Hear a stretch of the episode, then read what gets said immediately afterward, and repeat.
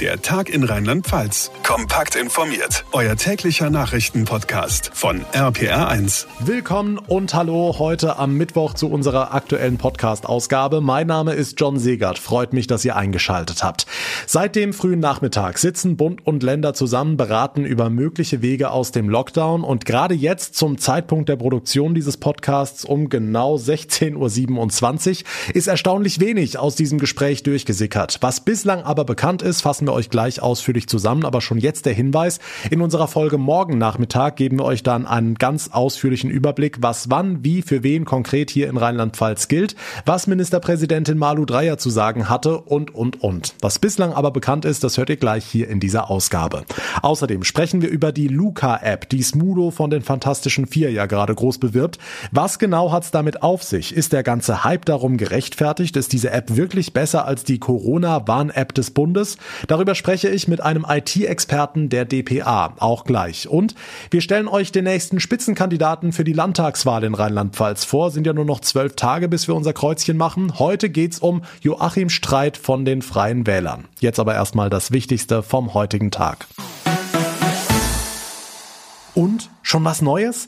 Das ist wohl eine der häufigsten Fragen, die heute auf der Arbeit oder im Homeoffice gestellt wurde. Seit 14 Uhr sitzen Bundeskanzlerin Merkel und die Länderchefs bei ihrer wichtigen Schalte zusammen, um über den Weg aus dem Corona-Lockdown zu beraten. Marius Fraune aus dem RPA1 Nachrichtenteam. Also normalerweise kommen schon während einer solchen Schalte ja etliche Push-Nachrichten aufs Handy, worauf sich Bund und Länder angeblich geeinigt haben sollen. Aber heute war mein Smartphone irgendwie sehr ruhig. Ja, tatsächlich ist bislang verhältnismäßig wenig durchgesickert aus dem Gespräch und das zeigt, die Sitzung heute ist extrem heikel. Da wird's hinter den Kulissen ganz schön rund gehen und es gibt eben auch viel zu diskutieren. Grundlage ist wohl eine Beschlussvorlage der Kanzlerin, die heute Vormittag in einigen Medien veröffentlicht wurde und darin sind ganz konkrete Öffnungspläne genannt. Fünf Schritte, die nach und nach mehr Normalität geben sollen, wobei die aber in dem Papier an Inzidenzen gekoppelt sind. Liegt die in einem Bundesland unter 35, Gibt es mehr Lockerungen, liegt sie drüber, dann gelten schärfere Maßnahmen. Beispiel Einzelhandel.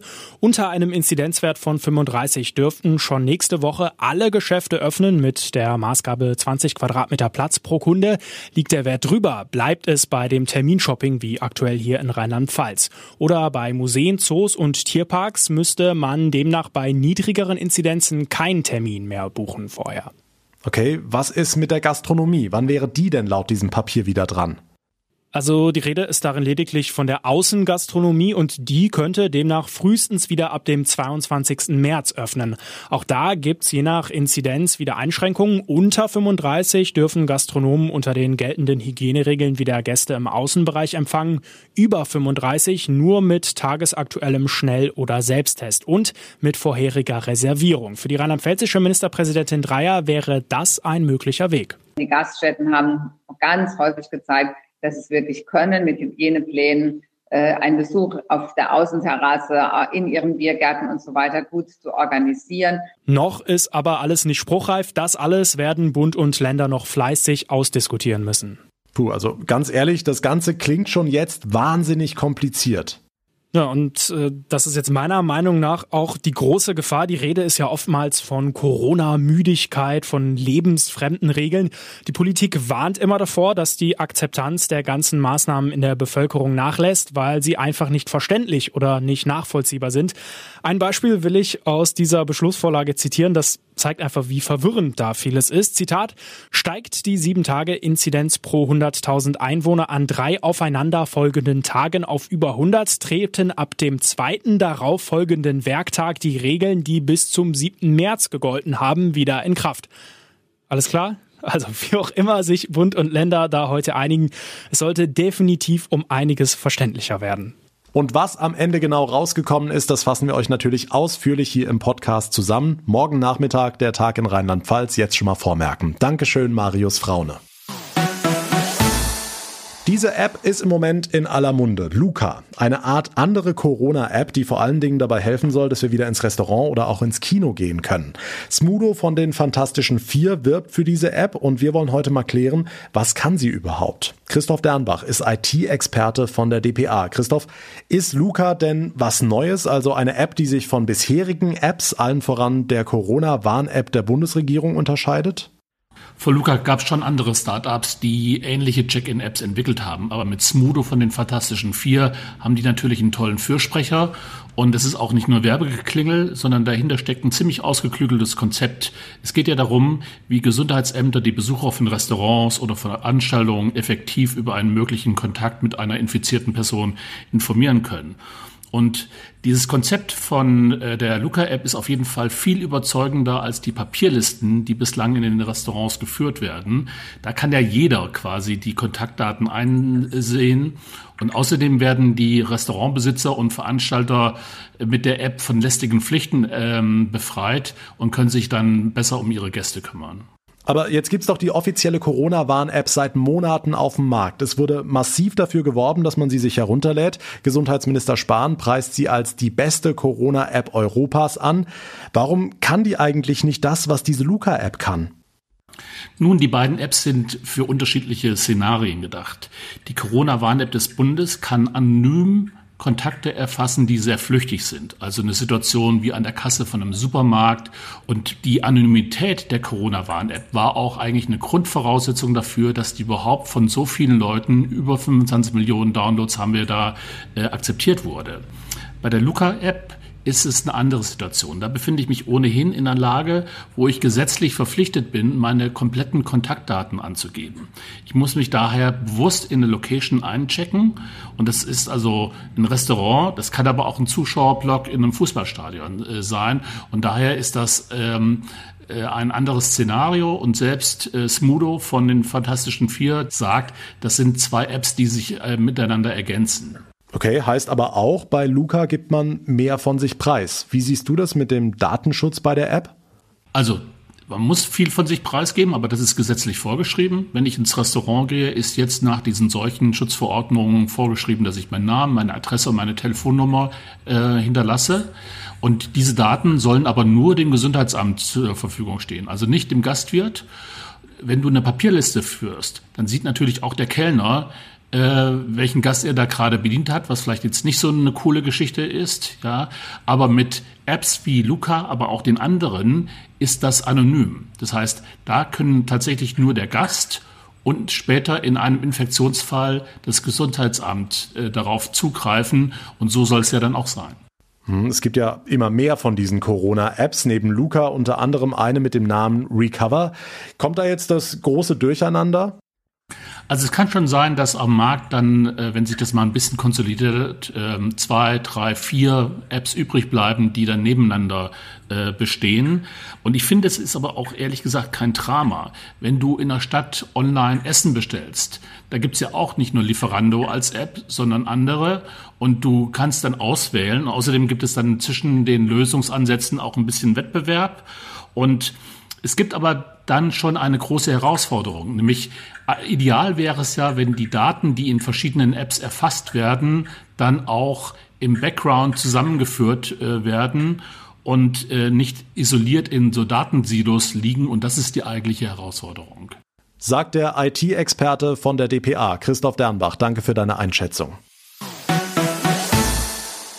BioNTech, AstraZeneca, Johnson Johnson. Dass wir nur ein Jahr nach Ausbruch der Corona-Pandemie Impfstoffe haben und überhaupt schon impfen können, liegt an der unermüdlichen Arbeit vieler Forscherinnen und Forscher überall auf der Welt. Und diese Arbeit geht auch jetzt noch weiter. In Bonn zum Beispiel hat ein Forscherteam der Uni jetzt eine neue Entdeckung gemacht. RPA1-Reporterin Johanna Müßiger, worum geht's da genau? Also ein ganzes Team von Pharmazeuten der Uni Bonn hat zwei Hemmstoffe entdeckt, die die Vermehrung des Coronavirus blockieren können. Das kann man sich in etwa so vorstellen. Hier haben wir einen großen Proteinstrang und eigentlich würde jetzt ein Schlüsselenzym das Virus in viele, viele kleine Häppchen zerschneiden, aus denen dann neue Viruspartikel gebildet werden. Ja, jetzt kommen aber die von den ForscherInnen entdeckten Hemmstoffe zum Einsatz. Die kleben wie Kaugummi an diesem Enzym dran und blocken so das Zerschnibbeln vom Proteinstrang. Damit kann sich das Virus in Körperzellen nicht mehr vermehren. Sehr schön erklärt. Klingt ja eigentlich nach der Impfstoffentdeckung, um das Virus bei Menschen einfach direkt auszuschalten. Ja, ganz so schnell geht's leider nicht. Dieser ganze Vorgang ist bisher nur im Labor passiert. Für ein Medikament braucht es vorher noch aufwendige klinische Studien. Dann muss man auch erstmal nachweisen, dass diese Hemmstoffe auch im Menschen so wirken, wie auch bei den ForscherInnen unter dem Mikroskop. Darunter hat's übrigens geleuchtet. Ganz witzig vielleicht noch zum Abschluss. Das Team hat nämlich so getestet, ob der Hemmstoff wirkt. Wenn das Enzym weiter fleißig am Zerschnibbeln war, konnte man fluoreszierendes Leuchten messen. Mit dem Hemmstoff hieß es dann Licht aus fürs Virus. Dann Daumen drücken für die klinischen Studien, dass es dann auch bald überall Licht aus fürs Virus heißt. Danke, Johanna Müßiger. Und gleich sprechen wir über den nächsten Spitzenkandidaten bei der Landtagswahl in Rheinland-Pfalz nächste Woche. Vorher aber weitere wichtige Meldungen vom Tag mit Tanja Holländer aus der RPA1 Nachrichtenredaktion. Schönen Feierabend. Das Bundesamt für Verfassungsschutz hat die gesamte AfD als rechtsextremistischen Verdachtsfall eingestuft. Damit könnte die Behörde die Partei mit nachrichtendienstlichen Mitteln beobachten. Möglich wäre zum Beispiel eine Kommunikationsüberwachung der einzelnen Abgeordneten bis hinein ins EU-Parlament. Denkbar wäre auch der Einsatz von V-Leuten. Die Chefin der AfD-Fraktion im Bundestag, Alice Weidel, will diese Einstufung juristisch anfechten. Der Verfassungsschutz agiere in dieser Frage rein politisch, so Weidel. Das sei angesichts der bevorstehenden Wahlen in Land und Bund bemerkenswert. Die Warnstreiks in der Metall- und Elektroindustrie haben heute auch den Betrieb in Eifeler Firmen teilweise lahmgelegt. Die IG Metall hatte die gut 140 Beschäftigten von Vulcast in Jünkerath und Elastomer Solutions in Wiesbaum aufgerufen, die Arbeit niederzulegen. Hintergrund der Warnstreiks sind die bisher ergebnislosen bundesweiten Tarifverhandlungen. Die Corona-Krise hat tiefe Spuren in der Bilanz der Deutschen Bundesbank hinterlassen. Erstmals seit 42 Jahren fällt die Überweisung an den Bundesfinanzminister aus. Wegen der geldpolitischen Hilfen in der Krise stockte die Notenbank ihre Risikovorsorge auf und kam daher im Geschäftsjahr 2020 nur auf ein ausgeglichenes Ergebnis. 2019 hatte die Bundesbank noch mit 5,85 Milliarden Euro den höchsten Gewinn seit der Finanzkrise erzielt. Fußball-Drittligist 1. FC Kaiserslautern hat heute offiziell seinen neuen Geschäftsführer Sport Thomas Hengen vorgestellt. Der gebürtige Landauer ist seit drei Tagen im Amt und seine Zielsetzung ist klar. Erstmal die Klasse halten, dann über mehr sprechen. Hengen sagte im RPA1-Interview, eins nach dem anderen. Ne? Wir müssen erstmal gucken, dass wir die Kurve kriegen, dass wir die, die Klasse halten. Das ist immens wichtig äh, für alle Leute hier, fürs Umfeld. Ja, und dann, dann können wir erst an die Planung gehen. Klar, klar ist eins, wenn du ein Heimspiel gewonnen hast in der Saison, das kann nicht äh, Sinn und Zweck des Ganzen sein. Wer Betzenberg kennt, der weiß, dass das unser Pfund ist, dass du deine Heimspiele gewinnen musst. Elf Tage noch. Wir zählen runter und wir stellen euch die Spitzenkandidaten der Parteien vor. Heute Joachim Streit, Freie Wähler, Landrat des Eifelkreises Bitburg-Prüm und Kapitän der Überraschungsmannschaft. Denn nach der letzten Umfrage kommen die Freien Wähler immerhin auf vier Prozent.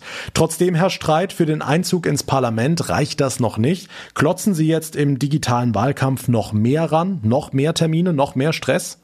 Ach, äh, bei mir ist immer so, es passt noch immer etwas dazwischen. Ich bin da auch jemand, der nicht gerne Nein sagt. Wir haben die Kampagne groß ausgerollt. Die Wesselmänner, das heißt die Großplakate, stehen an den Straßen, an den Bundesstraßen, an Kreiseln, in Innenstädten.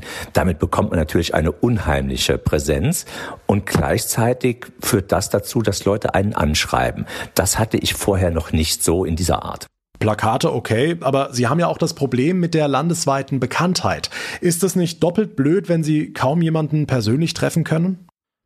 Ja, das ist natürlich, wenn man gerne spricht vor Menschen, wenn man sie ansehen möchte und äh, dann der ganze Saal mitschwingt, das ist schon etwas anderes. Man bekommt ja auch digital keinen Applaus. Es fehlen Saalveranstaltungen mit 60, 80, 90 Leuten, wo man auch mal einen raushauen kann. Es ist also schon eine andere Art des Wahlkampfes. Hm, apropos mal einen raushauen, haben Sie zu Hause alles geregelt, wenn Sie in diesen Tagen noch weniger Zeit haben fürs Private? Ja, das, das ist ja schon äh, der zehnte Wahlkampf, wenn man Kommunalwahlen, die Bürgermeisterwahlen, Landratswahlen, Landtagswahlen mit dazu rechnet. Und es ist auch noch Zeit für die Familie da. Wir sind zu Hause ein eingespieltes Team. Äh, jeder hat seine Aufgaben und wir haben uns aber vorgenommen, noch eine Stunde spazieren zu gehen bei dem schönen Wetter. Und waren Sie schon beim Friseur oder fahren Sie eh rüber nach Luxemburg? Ich war nicht äh, in Luxemburg zum Friseur. Nee, alles normal. Und äh, meine Frau hat sowieso lieber, wenn die Haare etwas länger sind. Dann, dann kann sie besser zupacken. Ach, so ist das, okay.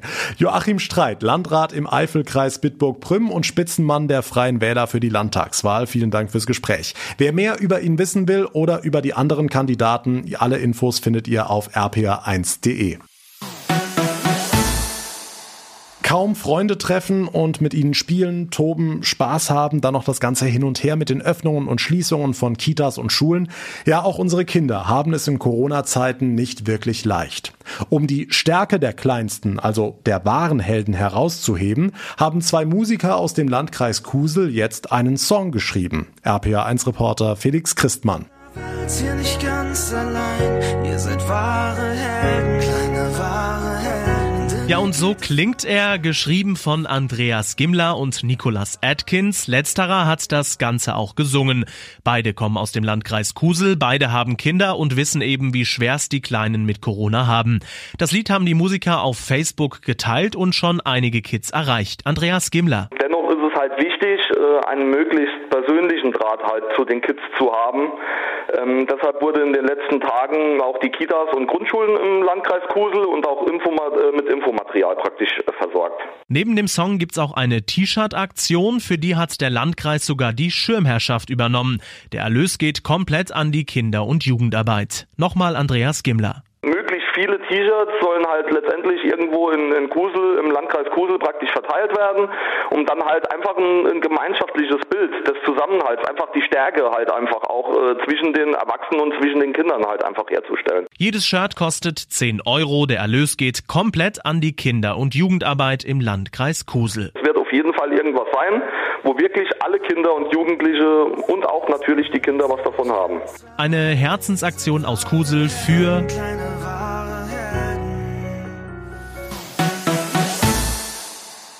Also eigentlich hat uns unser RPA1 Wetterexperte Dominik Jung gestern an dieser Stelle ja empfohlen, den heutigen Tag so richtig auszunutzen, nochmal rauszugehen, spazieren, grillen, was auch immer, weil heute der Frühling nochmal Gas gibt, bevor es kalt wird. Aber irgendwie, lieber Dominik, habe ich den Eindruck, der Sahara-Staub macht uns da einen Strich durch die Rechnung. Ah, das Gefühl, äh, das ist schon gar nicht so verkehrt. Ich war heute Mittag in Bad Kreuznach unterwegs. Auf der einen Seite der Himmel war wolkenlos, auf der anderen Seite haben aber diese Staub- und Sandpartikel vom Sahara-Staub dafür gesorgt, dass die Sonne ziemlich milchig war, nicht so richtig scheinen konnte und deswegen bleibt's auch heute in Sachen Wärme etwas gedämpft. Maximal 17, 18 Grad sind da drin in Trier, in Bad Kreuznach und auch in Neuwied. Das hätte ein bisschen mehr werden können, wenn der Sahara-Staub nicht wäre. Aber nun mal ist er eben da, da wird es nicht ganz so warm und ab morgen wird es generell kühler, denn dann kommen die Luftmassen aus Nordosten und dann sinken die Temperaturen zum Teil um 10 Grad ab und es gibt auch wieder Niederschläge. Apropos heute Sahara-Staub, morgen Niederschläge, kommt dann wieder der Blutregen? Ja, genau. Auch der ist wieder ein Thema, der Blutregen ähm, denn die Sahara-Staubluft, die wird quasi rausgewaschen aus der Atmosphäre von dem Regen und dabei färbt sich auch der Regen bei uns hier über Rheinland-Pfalz ein bisschen bräunlich-rötlich. Der nimmt diesen Saharasand auf und das nennt man eben im Volksmund auch Blutregen. Die Temperaturen morgen schon deutlich geringer, maximal noch so 12, 13 Grad in Landau und in Worms und ab Freitag, da wird's dann richtig frisch, Temperaturen gerade mal am Tag um die 5 bis 8 Grad, teilweise am frühen Morgen im Hunsrück und in der Eifel so ein paar nasse Schneeflocken. Zum Samstag und Sonntag dann aber wieder mehr Sonnenschein, aber es bleibt kühl die Aussichten von Dominik Jung. Und damit komme ich zum Ende der heutigen Ausgabe. Wenn euch der Tag in Rheinland-Pfalz gefällt, dann bewertet uns bitte bei Apple Podcasts. Und es wäre ganz toll, wenn ihr anderen von uns erzählt. Freunden, Kollegen, der Familie. Dann können wir auch die täglich auf den aktuellen Stand bringen und alles Wichtige berichten, was hier in Rheinland-Pfalz wichtig ist. Mein Name ist John Segert. Ich bedanke mich ganz herzlich für eure Aufmerksamkeit. Wir hören uns dann morgen Nachmittag wieder. Bis dahin eine gute Zeit und vor allem bleibt gesund. Der Tag in Rheinland-Pfalz, auch als Podcast und auf rpr1.de. Jetzt abonnieren.